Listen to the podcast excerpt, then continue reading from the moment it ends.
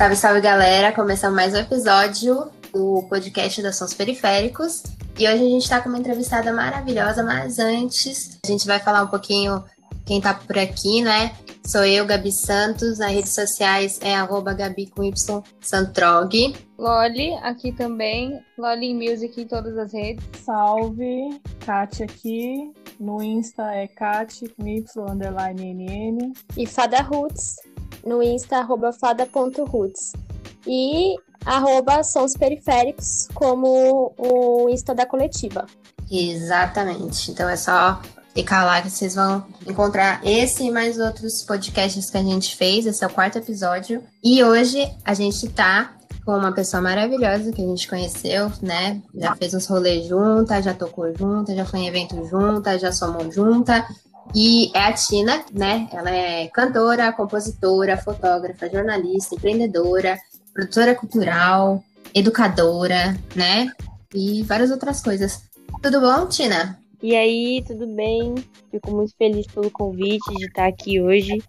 Eu, como você falou aí, né, já conheço vocês há um tempo e, e eu acompanhei desde o primeiro episódio, então eu tô vendo essa história aí, como é que foi cada episódio, como foi a entrevista com cada uma de vocês e acho que a gente tem muito para somar, sabe? Com certeza. E a gente convidou ela, porque além de ser né, o mês da, das mulheres, que dia 8 passou aí, comemorando o Dia da Mulher, também é o mês do hip hop. E ela é MC, né? Sim. Então, a minha primeira pergunta para você é como você começou, você se tornou MC? Como foi essa jornada pra, é, na sua vida? Assim? Bom, é, a gente, é, a gente costuma, né, desde pequena já ter contato com músicas, seja na televisão, seja em festa de família e tudo mais.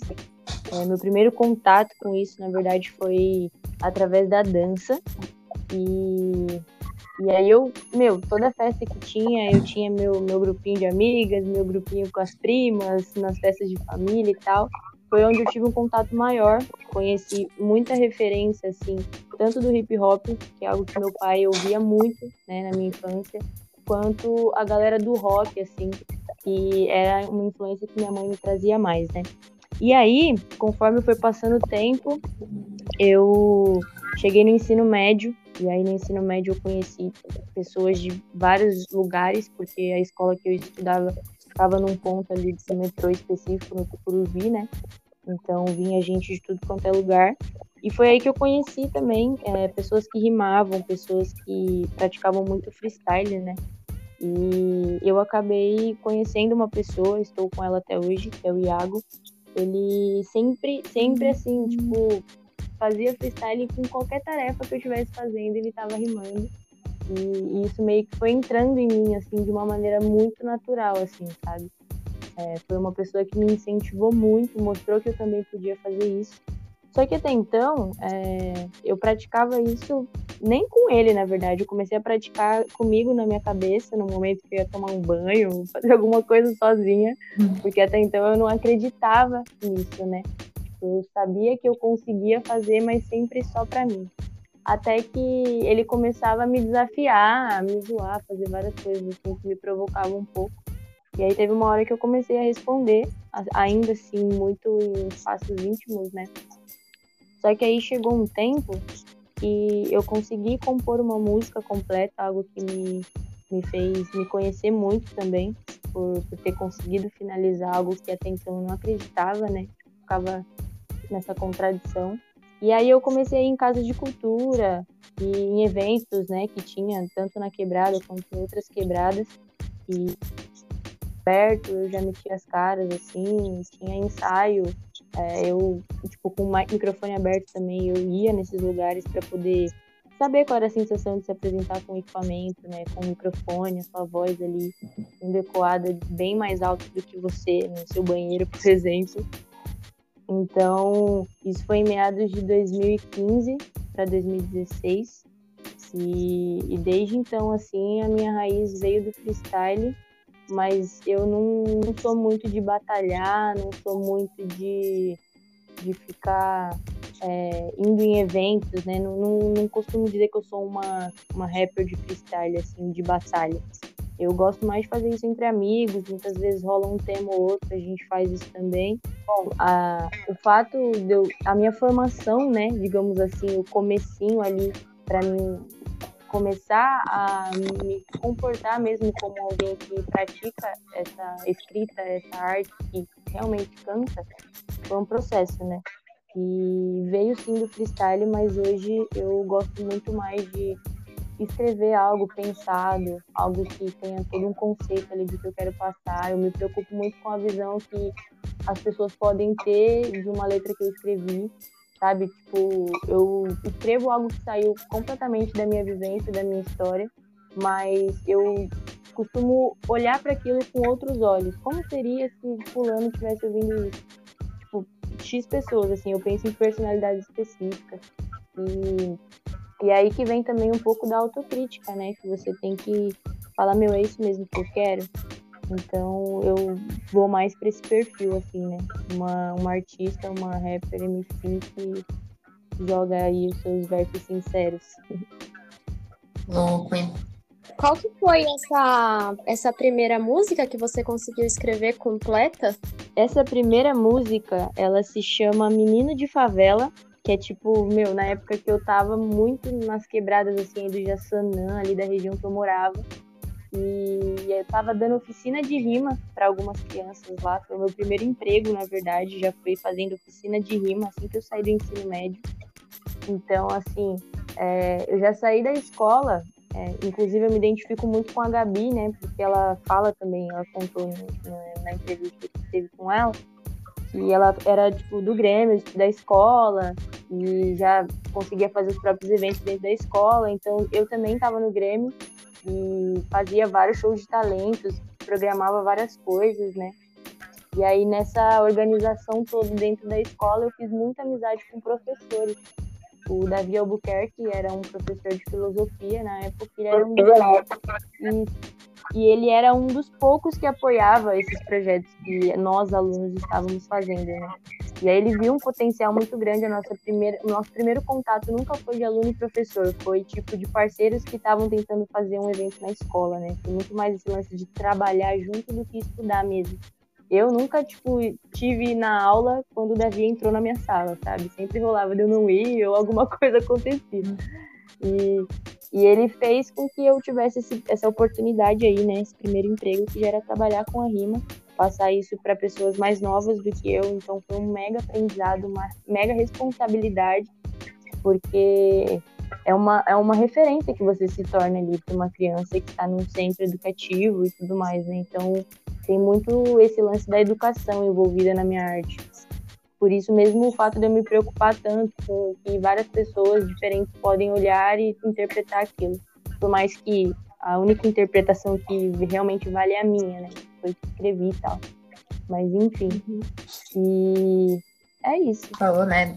Começou na escola e uma coisa que é muito bom enfatizar, assim, a importância de, dos professores que incentivam, né? Dos professores que realmente fazem um trabalho é, para além de uma educação é, conteudista, né? Que faz projeto, Sim. que olha para o aluno, que faz é, a escola acontecer, isso acaba influenciando muito, né, no, nas nossas escolhas, assim.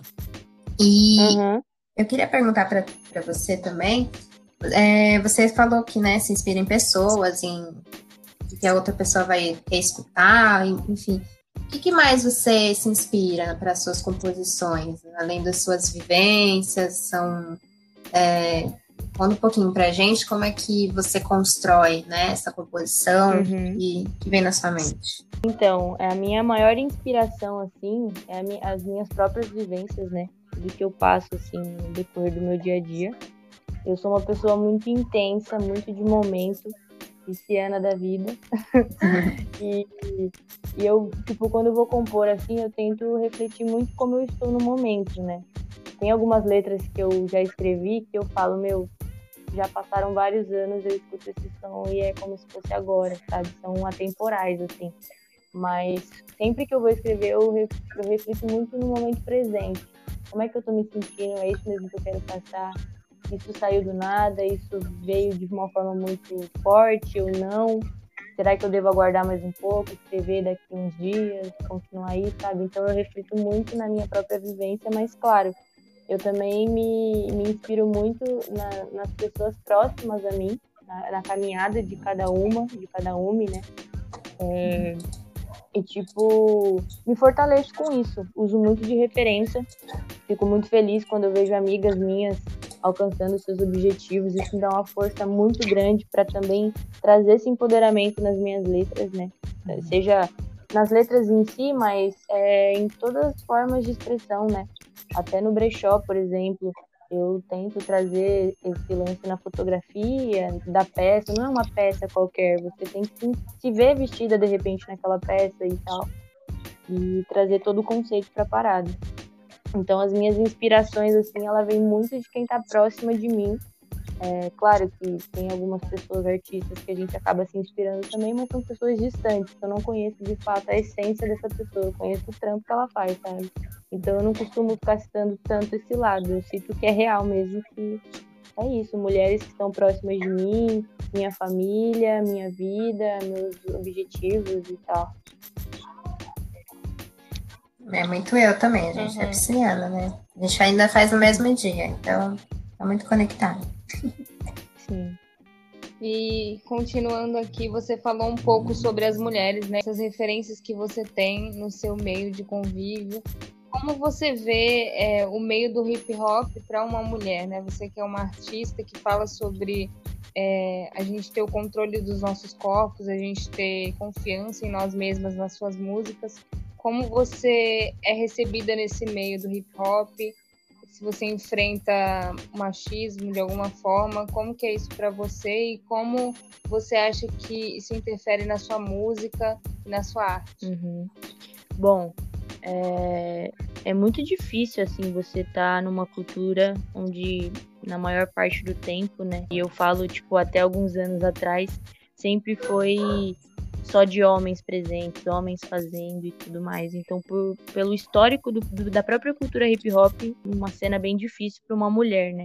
E sim, sim. So, sofro vários tipos de machismo, inclusive me sinto muito subestimada por algumas pessoas. As pessoas, assim, ao decorrer da minha carreira que eu fui encontrando, que ouviram meu trampo, deram opiniões muitas vezes nada construtivas, sabe? Isso com certeza afeta na minha arte, né? Tá envolvido nesse lance da minha autocrítica, de me preocupar o que, que as pessoas vão interpretar de algo. Claro que a decisão final, né, não, não é isso que vai pontuar.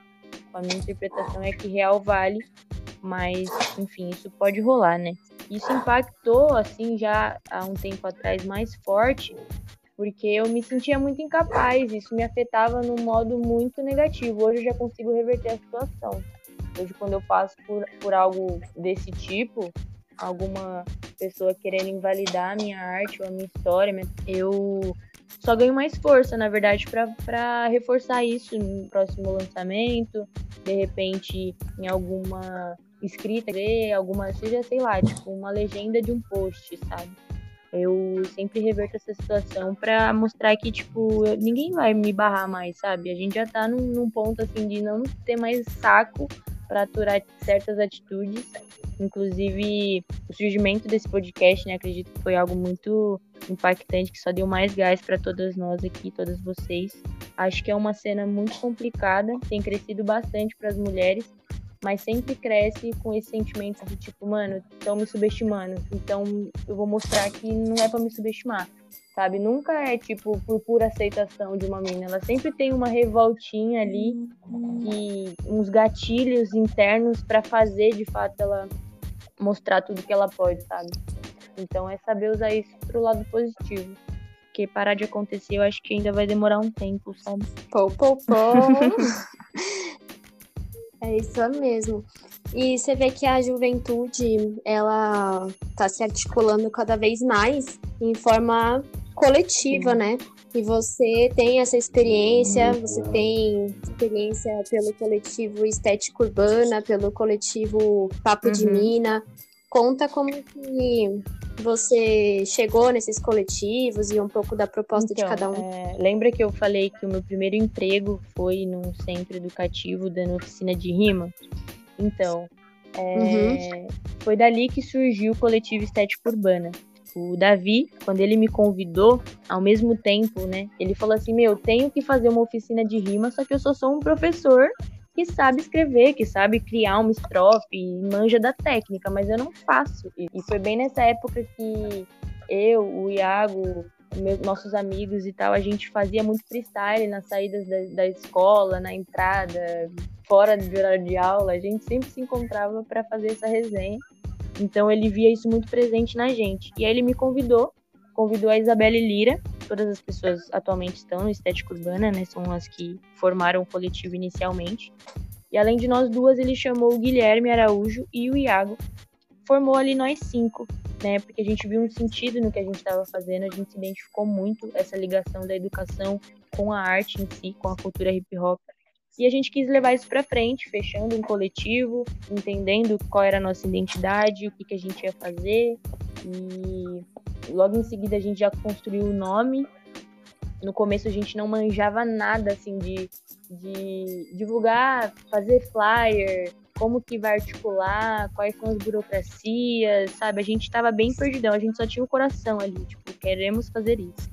E a gente foi se adaptando, conhecendo pessoas também, pesquisando e tudo mais, né? Tudo surge bem de uma pesquisa, pelo fato do Davi é, ser um professor, ele sempre traz ali a parada mais profunda, né? O conceito de tudo.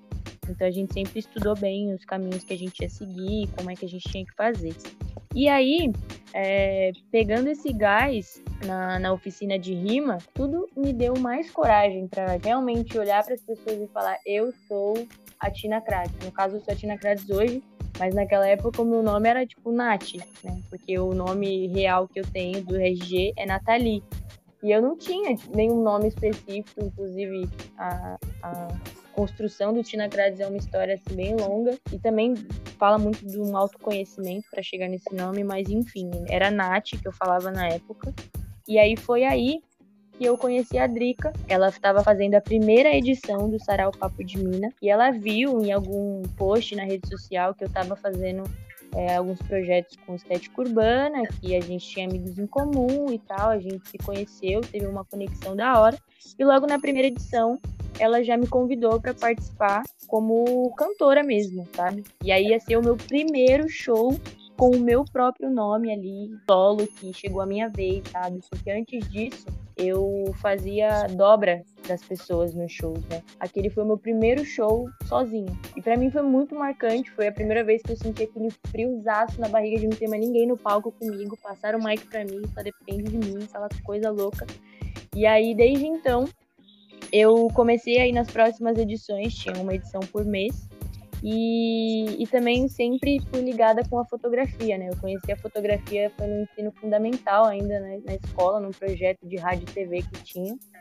E a gente fazia entrevista, a gente colocava música na escola. Sempre fui envolvida assim com coisas de professores na escola. Eu nunca fui muito de ficar só com os alunos bagunçando, sabe? Meu, super ligou assim, de eu falar para ela, também trabalho como fotógrafa eu cantei nessa edição, mas na próxima eu posso colar aqui para fazer umas fotos, ver se você gosta e tal. E aí eu segui, assim, no segundo evento que eu fui, que ela viu como tinha ficado as fotos, ela falou, Nath, chega junto, é disso que a gente precisa. E aí a gente se conectou, conheci as outras meninas do coletivo, e aí a gente super somou, assim, mas só há dois anos atrás que eu de fato entrei no coletivo mesmo. Antes era tipo assim, admiração total, eu trampo com foto, eu gosto de fazer isso e eu venho por coração. Depois a gente teve a resposta mesmo de falar, não, tô dentro, vou ficar por dentro das burocracia também, das organização de evento, pensar tema, pensar isso e aquilo aí foi mais fundo, sabe? Mas meu papel principal no coletivo é como fotógrafo. E eu tô muito feliz, assim, de ter tido toda essa caminhada. Já se passaram mais de quatro anos que eu tô envolvida nos coletivos, nesse lance da produção cultural, social, né? Viajei aí várias zonas de São Paulo para poder fazer projetos sociais isso me trouxe uma bagagem, um amadurecimento muito forte, assim. E hoje esses dois, esses dois coletivos, né, estão com projetos contemplados no, no VAI, em outros momentos também que a gente conseguiu Então a gente está de fato aí caminhando para um lado muito positivo que a gente pensou há três, quatro anos atrás, que agora está se concretizando, sabe? Nosso sonho mesmo era poder fazer um evento envolvendo as crianças, fazendo suas músicas ali desde pequena, envolvendo o artista que já está no corre, e também poder, tipo, dar um, um, uma colaboração para esses artistas que estão nesse corre de fato, sabe? Que quer levar isso para a vida. Então isso está acontecendo hoje logo no, no, no meio de uma pandemia, né? Onde a classe artística é mais afetada atualmente. Então está sendo muito gratificante assim fazer parte desses coletivos e ver que eles estão ativos na comunidade, seja online, seja da forma que for, assim, sabe? Tô bem feliz. Uma colheita, né? Pois é. É, Tina, você falou pra gente que um dos momentos marcantes para você uhum. foi o seu primeiro show solo, né? Você tem alguns anos já trabalhando com música. Qual outros momentos que você teve? Momentos, momentos marcantes, marcantes. Cara, eu já tive a oportunidade de me apresentar é, nos mesmos eventos que pessoas que eu admiro muito. É, uma vez é, eu lembro que eu fui me apresentar num evento na Zona Leste e na mesma line que eu tava, tava a Cris CNJ e, tipo, meu, só caiu a ficha, assim, quando eu vi ela lá pessoalmente, sabe? ela chegou no evento, ela chegou no espaço, bem na hora que eu ia começar a cantar. E ouviu o meu show inteiro, assim, tipo, curtiu. Pra mim, até arrepia falar, assim, porque é uma referência muito grande. Na verdade, ela foi é uma. Ela não foi a primeira, ela foi a terceira mulher que eu vi e falei, caraca, caraca. Antes delas, antes dela, na verdade, eu tinha, eu tinha, não, eu tenho e sempre vou ter uma grande admiração pela Dinadi. Foi a primeira mulher braba que eu olhei e falei, mano do céu, essa mulher ela não, não existe, mano. Uma história incrível, muito dolorosa, muito difícil, mas também eu vejo muita força, sabe? A letra dela chega a me arrepiar mesmo. E foi a primeira que eu vi que foi o que me deu um gatilho de falar, mano, tem uma mina aí fazendo. Não, não vejo mais só homem no clipe no YouTube só ver homem. Agora eu sei que eu realmente posso, sabe? Não é eu que vou começar nesse, nesse ramo, assim, na cultura hip hop, a primeira mina já tem. Então isso foi muito da hora, assim. Depois dela eu conheci, né, logo diretamente, assim, a, a Negra Lee. E quando eu conheci a Negra Lee, foi muito louca essa história, porque eu conheci ela depois de muito grande, tipo, quem era de fato a Negra Lee, né, artista e tudo mais depois de muito grande. E aí, em, quando eu fui visitar uma amiga minha, é, eu me dei conta de que desde pequena eu ia em espaços que a Negra ali, tipo, tava presente e ela ainda cantava só com violão, assim. Tipo, era outra aparência dela, sabe? Muito antes da fama. Porque o tio da minha melhor amiga era amigo dela, e aí quando tinha churrasco, assim, essas coisas, ela ia para ficar fazendo um som no fundo do quintal, assim. Só que eu era muito pequena. E eu fiquei em choque, porque eu falei, meu Deus, eu conhecia ela já desde pequena e eu não sabia quem era ela, que ela se tornou. Então isso foi uma ligação também que me deu muito mais, muito mais força mesmo. E eu falei, caramba, mano. E poder se apresentar também com a Cris, que é uma mega referência já desde o SNJ e tudo mais, foi muito importante para mim. É, outros momentos assim que eu posso falar que foram importantes não, não são momentos específicos, são fases específicas. Né? Teve um, no primeiro momento eu estava ali muito no gás de escrever, escrever, escrever. Toda hora eu estava pensando uma coisa e eu gostava muito disso, dessa criatividade aflorada, né? A todo vapor, várias coisas acontecendo, várias amizades ao redor na escola. Eu gostava daquela vida agitada. Foi uma, uma um período muito importante para mim. Aí teve uma outra fase, que foi quando eu já tomei um pouco mais de amadurecimento, comecei a entender como era construir uma carreira, como que era se comportar num show, ter a postura certa, né? Que eu, foi um momento muito de aprendizado, muito de estudo. Eu tive muitas pessoas incríveis me ajudando e me fortalecendo, acreditando em mim. O Phantom, do Dragões de Komodo, e o Indião, que também faz parte desse grupo. Eles foram duas pessoas assim, que me colocaram é, muita força nas palavras, assim, sobre o meu trampo. Eles sempre me chamavam para participar dos eventos que eles faziam, então foi muito gratificante. E, pô, agora tá sendo um momento um pouco mais calmo em relação à música, né? A gente tem ficado em casa 2020 inteiro, agora 2021 chegamos aí numa fase que nem existia, fase roxa. Surgiu agora essa fase. E, tipo, tem sido um pouco mais calmo, assim, nos lançamentos, nas composições, são vários altos e baixos, né, psicologicamente falando. Então eu tenho tido um pouco de dificuldade assim para deixar fluir a música, mas isso é algo que está dentro de mim, né? Então acredito que é uma fase que vai passar e quando passar eu pretendo chegar aí em tudo, quem sabe aí até um álbum, se tudo der certo. Ó, oh, sim. Espera. Sim. Com certeza. E você falou, né, que no momento de pandemia a gente não consegue fazer muitas coisas, né? Apresentar fora, com o público. E você também já tinha comentado antes que é, você não costuma participar de batalhas, né? Uhum. Eu acho que não é uma forma que você prefere apresentar o seu trabalho. Qual forma de linguagem do hip hop você prefere? É, sarau? Você gosta de uhum. apresentações direto com sua Então, música, eu tenho familiaridade com todas essas áreas, na verdade, né? A minha trajetória ela veio muito do sarau, do encontro ali de uma rodinha de amigos e tal. É algo que eu gosto muito de, de praticar, de ter esses momentos. Mas com certeza também gosto de quando é já um show maior, que a galera tá ali, tipo, seguindo a programação e vai chegar o seu momento de falar o que você precisa e fazer o seu show, sabe? Eu gosto muito disso também. É um frio na barriga que eu sempre gosto de sentir de novo. Hum. Inclusive, por a gente estar tá numa pandemia, eu tenho participado só de lives, né? Então, o máximo que eu fiz assim para fazer uma live nesse tempo foi ir até uma produtora, que é a produtora ZZN, lá na zona norte de São Paulo, que eu falo lá porque eu tô aqui no interior, né? Mas aí aí é aí no caso, na hum. zona norte de São Paulo, que foi quando eles me, me deixaram usar a estrutura lá da casa deles e tal, né, para poder fazer uma live. Mas fora isso, todas as outras vezes foi na minha sala aqui, às vezes no quarto.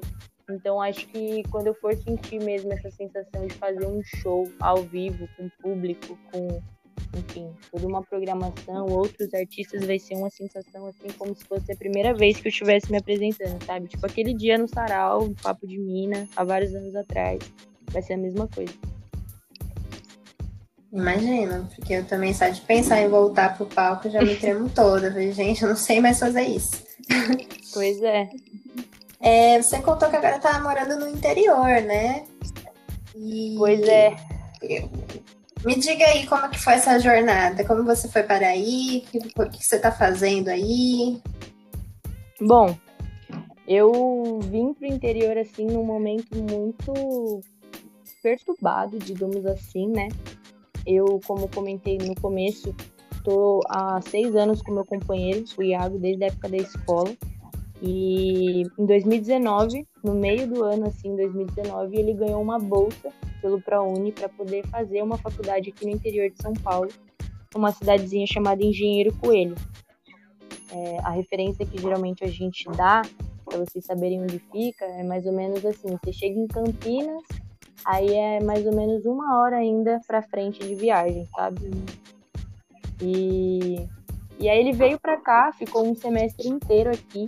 Para mim foi algo muito positivo, porém negativo, porque a gente já estava anos namorando ali presencialmente, do nada ele se muda para cá, tudo acaba, né? Tipo, você fica naquela neura de tipo, e agora o que a gente faz?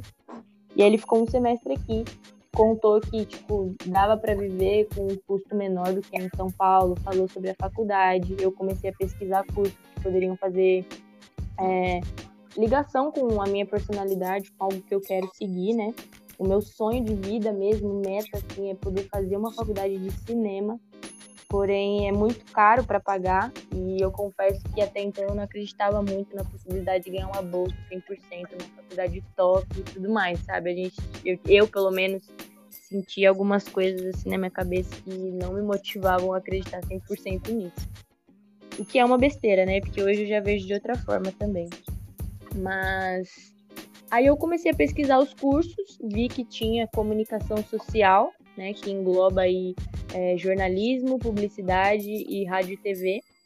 E aí, dentre os três, eu já tinha me formado em jornalismo num curso extensivo que eu tinha feito de um ano já tinha passado por esse conhecimento do jornal, de escrever matérias, de conhecer esse lado mais, né, da, da circulação real da informação, onde tudo passa ali. E aí, quando eu cheguei na hora de escolher o curso aqui na faculdade, eu falei, pô, eu vou fazer publicidade, né? Porque eu, como, como uma artista independente, preciso ser independente nisso, de saber fazer o meu marketing, saber fazer minhas produções, saber fazer meu flyer, sei lá, tipo, meu, vou virar qualquer coisa que der, assim, eu tô atirando para todos os lados para fazer a arte acontecer, né? Com quem eu realmente sou, o que eu quero passar. E aí, tipo, eu consegui uma bolsa de 50% comecei a estudar aqui no começo de 2020, em janeiro, dia 4 de janeiro eu já estava aqui já, bem no início mesmo. E aí eu consegui essa bolsa de 50%, comecei a estudar aqui e fiquei aqui, tipo, minha mãe super me apoiou, falou também que daria super certo a gente ficar aqui junto, pelo tempo que a gente já tava também se relacionando. E aí eu vim pra cá. Fiquei o ano todo estudando publicidade, conheci algumas pessoas aqui, fiz amizades foi algumas dificuldades assim para conseguir se manter, porque todos os trabalhos que eu fazia em São Paulo era até então presencialmente, era envolvido com cultura, com crianças, com oficinas, então assim, vindo para cá eu tive que deixar tudo isso de mão. Sabe, largar de mão assim, tipo, vou largar tudo para ir pro interior e lá eu vou me virar. Foi uma decisão muito difícil, porque toda a minha renda vinha disso e eu ia ficar sem nada. Como que eu vou morar em outro lugar? Preciso me manter lá e não vou ter um puto, nenhum lugar pra, pra sair, sabe? Esse uhum. dinheiro. Mas mesmo assim tive o apoio da minha mãe, ele também, de toda a nossa família. E aí, chegando aqui, comecei a realmente ver que dava para viver um pouco de baixo custo, assim. E a gente foi se virando. Quando chegou agora, em, no, em janeiro de 2021, eu recebi um e-mail falando que eu tinha passado no ProUni. Só que eu passei no ProUni na minha segunda opção de curso, né? Que era rádio e TV, que eram as duas opções de curso que existia na faculdade. Eu já estava fazendo publicidade, fui tentar fazer o ProUni para passar em publicidade, mas acabei passando no outro. Que é algo que eu descobri que tem muito mais a ver comigo ainda, porque mexe com câmera, mexe com produção de conteúdo, mexe com todo esse lance de como que é os bastidores de um, de um filme, de um programa de TV, tá muito ligado com o cinema, que é o, o, o que eu realmente sonho, assim, tipo, lá no topo, assim, se eu estiver cursando uma faculdade de cinema, vocês vão ver eu rindo todo dia, assim. Mas rádio e TV tá muito ligado, muito próximo, muito. Então é algo que eu tô gostando bastante também. E algo que eu super tomei um tapa na cara, né? Porque eu mesmo não acreditava nessa possibilidade. E agora eu tô tendo a oportunidade de estar aqui. E tanto eu quanto ele estamos com bolsa 100% e tal. Então tá sendo muito massa, assim, assim encarar isso mesmo e ver tipo, que tudo que eu pensava sobre mim, eu tava errada. Tipo, eu tenho sim esse potencial, sabe? Tem mesmo. Você atirou pra todos a gente tem que acertar, né? Acertar. É o destino. Eu vi no seu release, né? Inclusive, muito maravilhoso a sua arte de release. Para quem tá precisando, ela é, já prometeu já. que vai fazer esse Tô trampo aí, aí, já tá elaborando. Estou aguardando também. E lá eu li que você é, se define pela uhum. palavra uhum. multiplicidade. E eu acho que é uma palavra que tem muito a ver com você, claro que eu conheço, mas acho que se expande até para as mulheres como um todo, né? É, não sei exatamente como é uma pergunta, se é mais um comentário. Eu queria mais é saber o seu sentimento em se perceber nessa multiplicidade. Cara, é um sentimento muito. Como eu posso dizer assim? É um sentimento muito grande que eu não sei real, real definir. Mas quando eu penso na multiplicidade, na hora de coligar essa palavra comigo, eu penso que eu sou uma pessoa que, por atirar em todos os lados, eu reconheço que eu tenho vários potenciais, eu tenho várias ideias, eu tenho várias motivações e, e eu sou uma pessoa muito sonhadora, assim, né? Então é, é, tudo muito, é tudo muito grande. Então por isso a palavra multiplicidade, porque é tudo multi, sabe? E quando eu penso nas coisas que eu faço, é algo multi, porque eu faço várias coisas. Quando eu penso no que eu sinto, é algo multi, porque eu sinto muitas coisas. Quando eu, meu, todos os lados que eu atiro, que eu tento analisar isso de uma forma é, bem direta, assim, eu falo, meu, essa é a palavra. Porque tudo que eu vou pensar sobre mim é muita coisa, sabe? É, compreendi e concordei. Tem, tem muito a ver também com o site, né? O Através de um Prisma. Porque pensando nisso tudo, o, o site ele surgiu no, no começo de 2020, assim que a gente viu que estávamos numa pandemia. Que foi justamente quando eu me mudei para o interior, que tava toda essa reviravolta na minha vida, e aí para ajudar chegou uma pandemia que revirou a vida de todo mundo, né? Então eu pensei, caraca, o que eu vou fazer agora, né? Tipo, como que eu posso fortalecer as pessoas? Porque eu fui muito prejudicada por estar na classe artística, vocês também, né? Então vocês entendem o que eu tô falando. E, e aí eu falei, pô, tá aí, tô fazendo uma faculdade de publicidade, algumas matérias falavam sobre criação de blog, de sites, dessas coisas, e eu quis botar em prática ali, tipo, e aí eu pensei, pô, que nome eu vou colocar?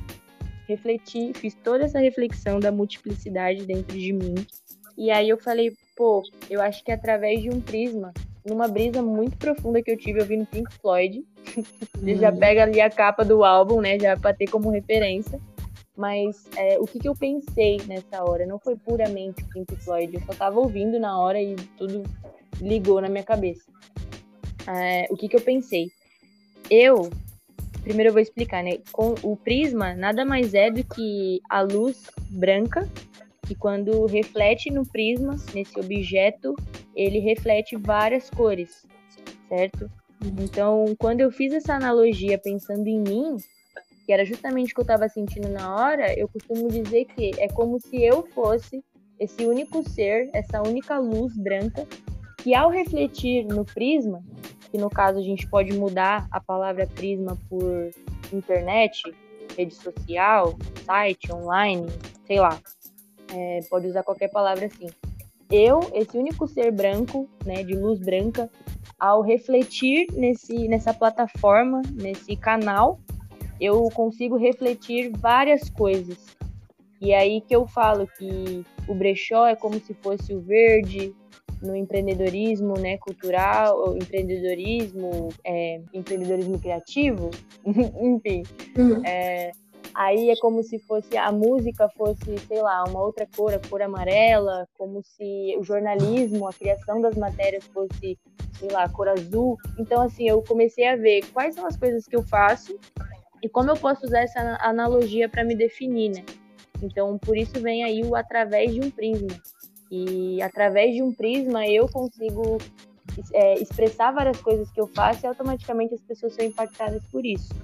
Né? Quando eu penso, por exemplo, na criação de matéria jornalística, eu viso que muitos artistas fodas, muitas artistas fodas não têm a visibilidade que merecia. Então, eu também não tenho tanta visibilidade, mas eu sei criar matéria, eu consigo escrever artigos sobre o seu trampo. Se você tiver interesse, vamos fazer, vamos documentar o seu trampo, vamos falar sobre o seu lançamento, vamos divulgar, vamos fazer acontecer. Se ninguém tá te dando atenção lá em cima, vamos se fortalecer aqui, sabe? Porque eu sou essa pessoa que Sim, eu sou uma pessoa é que fui muito fortalecida. Tive muitos espaços que pessoas me deram sabe? Então eu também quero levar isso para frente e ser uma pessoa que dá oportunidade, sabe? Então, tipo, eu, eu reflito muito, busco muita referência e através de um prisma eu tenho como uma visão assim de ser um site de referência mesmo daqui a uns anos, é, onde você vai poder entrar nele e ficar sabendo da agenda cultural do mês, quais são os eventos que vai estar rolando nesse mês que eu quero ver ou eu quero colar. Aí você vai poder entrar no site e ter acesso a uma lista de eventos que foram os artistas que me enviaram. E aí eu fui e coloquei nesse canal para todo mundo ter acesso. Aí você vai lançar um videoclipe e você quer fazer uma matéria, vamos fazer uma matéria, deixar lá exposto. Você tá afim de comprar umas roupas, a gente tem um brechó, né? As peças ali muitas vezes são femininas por serem peças minhas, doações que eu recebo e tal, mas se te interessar, vamos estar tá ali também na música, se quiser show, se quiser feat, vamos estar tá ali. Então, assim, a gente sempre tá aí, sabe? O site eu tenho essa visão mesmo, de ser um canal onde você tem um site da hora que você possa entrar, ter acesso a vários conteúdos diferentes e, enfim, ter como referência. E aguardem Sim, matéria no Através certeza. de um Prisma sobre ações periféricas. E você até citou é, o quanto que a arte ela reflete tanto das suas qualidades, da sua multiplicidade. Como que você vê que a arte ela é uma ferramenta que contribui com o autoconhecimento para você? Profunda essa pergunta, porque falar sobre autoconhecimento é algo muito complexo, né? Eu tô na busca disso já faz alguns anos e, eu acredito que a arte ela é completamente o reflexo de uma alma terrestre, sabe? Tipo, uma alma que sente, que vive, que erra também, que faz várias coisas aí, seja elas coerentes ou incoerentes, porque a gente tá aí para isso, né? Para errar e acertar. Mas eu acredito que a arte, ela é algo de, de puro crescimento, né? Além do autoconhecimento, ela é de crescimento. Porque quando você, por exemplo, bota uma, uma letra na rua, você é responsável pela letra que você está cantando, sabe? Então, quando eu penso em arte e autoconhecimento, eu me coloco muito nesse checkmate mesmo, sabe? Tipo, tudo que sair daqui e eu não bater o martelo, tipo, de que é realmente isso que eu quero, se, se sair e eu ficar na incerteza, eu vou ter que segurar a bronca depois. Então é, um, é, uma, é uma conversa muito consigo mesmo, né? seja para fazer uma dança, seja para fazer uma música, seja para, enfim, é, passar algo adiante. Então, eu acho que é algo muito profundo e muito necessário, assim. Eu acho que a arte, ela realmente salva as pessoas, salva vidas, salva mentes, tira várias pessoas da depressão, sabe? É algo que é, é algo que, tipo assim, se não tivesse, o que seria do ser humano? Porque é isso que deixa a gente ficar um pouco é, distante de toda a preocupação, de toda a angústia, né, de tudo, todos os sentimentos que estão ao nosso redor aqui nesse, nessa terceira dimensão. Uma busca muito louca por autoconhecimento e eu tenho refletido bastante sobre essas coisas. É, eu acho que todos nós, querendo ou não, se, se colocou um pouco para dentro, assim, né, para enxergar o que a gente está fazendo, o que a gente quer, né, o que eu vou fazer agora que eu fiz antes, né? A gente está nesse momento assim de autocrítica, autorreflexão e é muito importante a gente é, ter esse momento, porque na correria do dia a dia a gente acaba se perdendo, né? A gente acaba fazendo as coisas no automático e mesmo às vezes em algo que a gente está gostando de fazer, a gente se perde também, né? A gente não, não consegue enxergar o todo às vezes e e pode vir uma frustração que a gente não sabe de onde está vindo e tal. Sim, com certeza. Ainda mais a gente que é artista, assim, eu pelo menos não consigo viver só da minha arte. Eu preciso uhum. realmente atirar para vários lados para conseguir me manter, para conseguir é, ir conquistando as minhas coisas, sabe? Então, tipo, tem muita coisa que eu faço que eu, tipo, não gostaria de estar fazendo. Eu tô fazendo o que eu preciso. Uhum. Então, quando a gente alcançar mesmo esse, esse lance de viver pela conseguir se manter e viver somente pela sua arte, aí a gente alcança a plenitude da vida. Ah, com certeza. E eu queria te perguntar, é, agora, né, a pandemia, tudo, você está fazendo vários, várias coisas, vários projetos, mas o que, que você está focando agora? Você ainda está atirando para todos os lados ou você está querendo focar em alguma coisa específica? Como é que está sendo para você? Então, é, quando eu comecei a fazer faculdade no passado, eu conheci algumas pessoas que sempre me indicam jobs, essas coisas, né? Uhum. Então, por eu estar agora vivendo aqui no interior e ter esse, essa, esse lance da responsabilidade, eu tenho focado muito em trabalhos que me tragam renda, especificamente.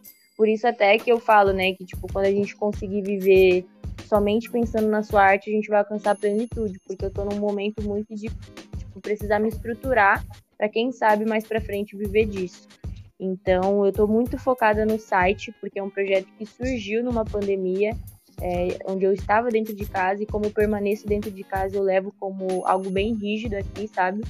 De priorizar isso mesmo, criar uma agenda para isso, articular com várias pessoas, arrumar matéria para fazer, sabe? Eu estou na fase de ir atrás das pessoas para fazer matéria. E com o tempo eu espero que elas vão atrás de mim para fazer, sabe? Então é, é, um mega corre, assim. Então eu tô bem focada em, em jobs, em, em, em, rede social, assim, focada no site. E também agora eu tô no brechó, né? Que aqui em casa tem várias, várias áreas, vários espaços legais para poder fazer umas fotos. Tem algumas amigas aqui também que super topam, assim, tipo, de ser modelo, de, de ir pra rua mesmo fotografar e querer ajudar, sabe? Então é algo que tem dado muito certo assim, esses últimos tempos. Então Eu tenho focado bastante nisso. E isso tem me trazido bons, bons pensamentos, assim. Sinto que hoje, por exemplo, eu fiquei mais cantante, sabe? Fiquei mais solta, assim, ouvindo uns beats e tal. Então eu sinto que futuramente pode fluir aí alguma coisa na música. Mas o meu foco principal está sendo insight, trabalho e brechão. Muito bom. E é, você também falou um pouco do, do, seu, do seu site, que é muito bom essa analogia que você fez sobre o prisma, né? E você falou dessa valorização, né, da periferia com a periferia, porque você, né, é uma menina periférica, cresceu na periferia, e a, a nossa, né, digo assim, a nossa, porque a gente está sempre circulando, né, na, na, cultura periférica em si. Então, eu vejo muito essa, esse movimento do empreendedorismo periférico, mas a própria periferia está se valorizando, né? Não uhum. só buscando um, um, um, auge, assim, ah, eu quero falar com aquele produtor que é, sabe, tá no auge, eu quero chegar naquele, na, na... mas não, a gente está se organizando para se autovalorizar, né? Então, como Sim, que você vê, como você vê essa força, assim? Como que você acha que é, a própria periferia está fazendo a, a, sua própria é, sua própria imagem? Ou a gente ainda né tá é, digamos assim acredita que a periferia está criando essa, essa, essa força assim de se promover de criar sua própria imagem? Eu acredito muito nisso. Acho que a gente está numa geração que está muito desperta né? Pessoas já passaram é, por várias coisas aí, em vários ramos, em várias, várias, seja na arte, seja no trabalho, na vida, e tá fazendo a gente ficar um pouco mais ligada do, do potencial que a gente tem. E, e, principalmente do potencial que a gente tem em coletivo, né? Foi o que a Ju tinha falado.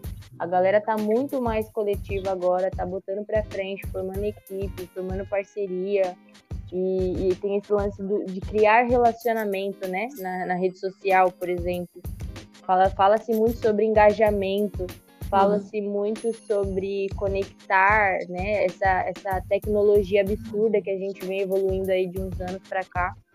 Então, isso tem contribuído também muito para as pessoas colocarem é, a cara a tapa mesmo e gravar suas coisas, ir atrás de, de sei lá, na música especificamente, criar seu home studio, sabe?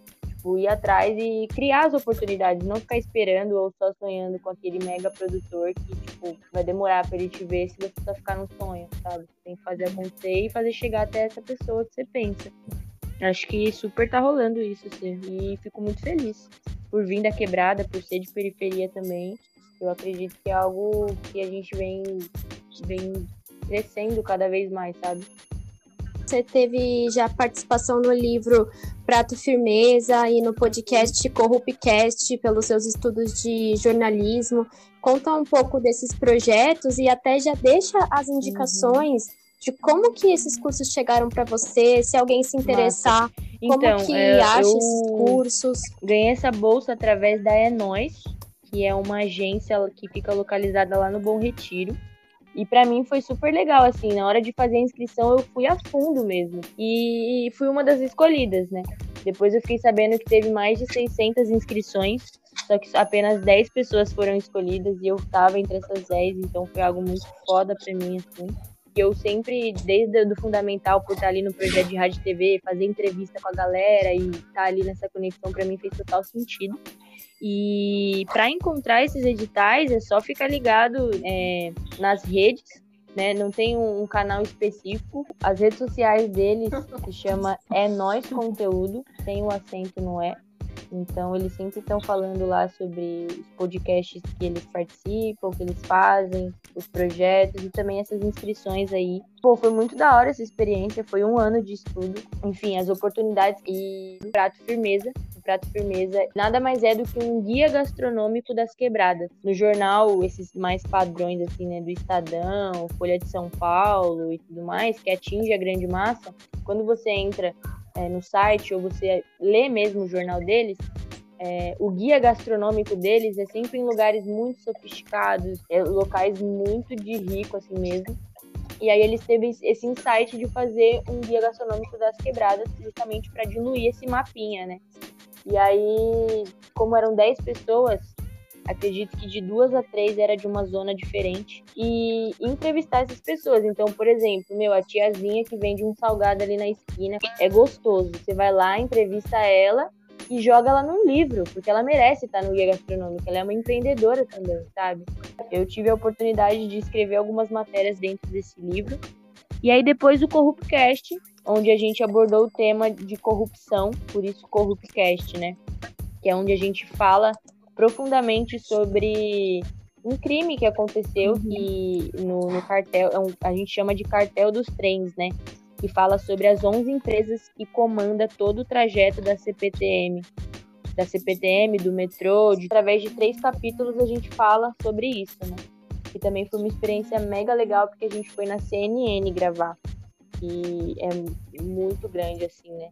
Como que as pessoas podem encontrar o livro, ouvir o, o podcast? Aproveita para divulgar esses trabalhos. Que dá para você achar. É só você procurar Prato Firmeza Guia Gastronômico ou colocar É Nós Conteúdo. Só de colocar Prato Firmeza já vai aparecer.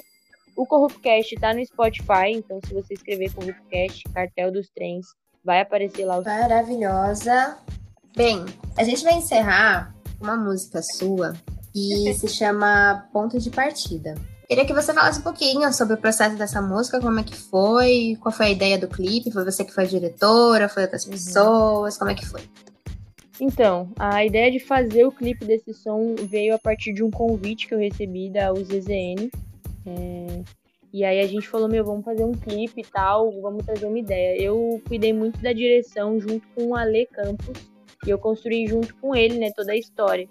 E no clipe, é, quem estiver assistindo, quem for assistir, é, no começo mostra eu descendo do ônibus e caminhando até a minha casa, né? Digamos assim. E é, é real isso. Lá onde eu morava com a minha mãe, tinha o ponto de ônibus mais próximo da minha casa que eu descia ali toda noite, depois de fazer show longe, depois de voltar, que eu tinha que andar uns dois quarteirões e meios, mais ou menos, para poder chegar na, no portão da minha casa. E eu já vi, vi e passei por muito sufoco, assim, nesses dois quarteirões. Já teve gente mexendo comigo, já teve carro querendo, tipo, sei lá, me provocar. Eu já vi, tipo, mina sendo assaltada na outra esquina e sair correndo, porque eu não soube muito o que fazer. Então eu tentei pegar todos esses momentos de angústia e, e, retratar isso nesse caminho do ponto até minha casa, né? Cada esquina que eu virava era uma cena ridícula que eu via. E no mesmo tempo que isso está acontecendo no clipe, tem uma voz falando é, várias vezes: você não vai conseguir. Isso não é para você. Para de fazer o que você tá fazendo. Vai lavar uma louça. Rap não é lugar de mulher sabe? Essa voz fica repetindo coisas assim, que são coisas que eu ouvi muito, o, alguns comentários que eu ouvi, algumas pessoas que me subestimavam, e, retratei tudo isso naquele começo ali. Então, toda a visão que eu passo ali é algo que realmente transitou aqui nos meus pensamentos, que eu vivi, que eu transformei toda essa dificuldade em uma superação, né? Por isso eu acredito que é uma letra muito forte, assim. Inclusive é uma das letras atemporais que eu falo que eu tenho, que sempre que eu escuto é a mesma coisa. Também tem a cena ali com a minha família, minha avó, minha irmã, minha mãe. Então é um, uma música, assim, um clipe muito importante para mim na minha carreira. E aonde que a gente pode escutar essa obra-prima? Então, essa música ela tá disponível em todas as plataformas digitais. Tá no Spotify, tá no Deezer, tá no Music, Apple Music, tá no. Acho que só não no SoundCloud, mas tá no YouTube também, enfim. É só colocar lá Tina Kratz ponto de partida que você vai conseguir encontrar. É, Tina, fala só sua rede social. Fechou a minha rede social, minha conta pessoal é arroba TinaCrat, certo? E as outras vocês vão encontrar que tá tudo lá na minha bio, tudo certinho. Isso mesmo. Então, tchau, gente. Até semana que vem. Obrigada aí por ouvir a gente até agora. Beijão para vocês. Um beijo, gente. Muito obrigada. É nóis.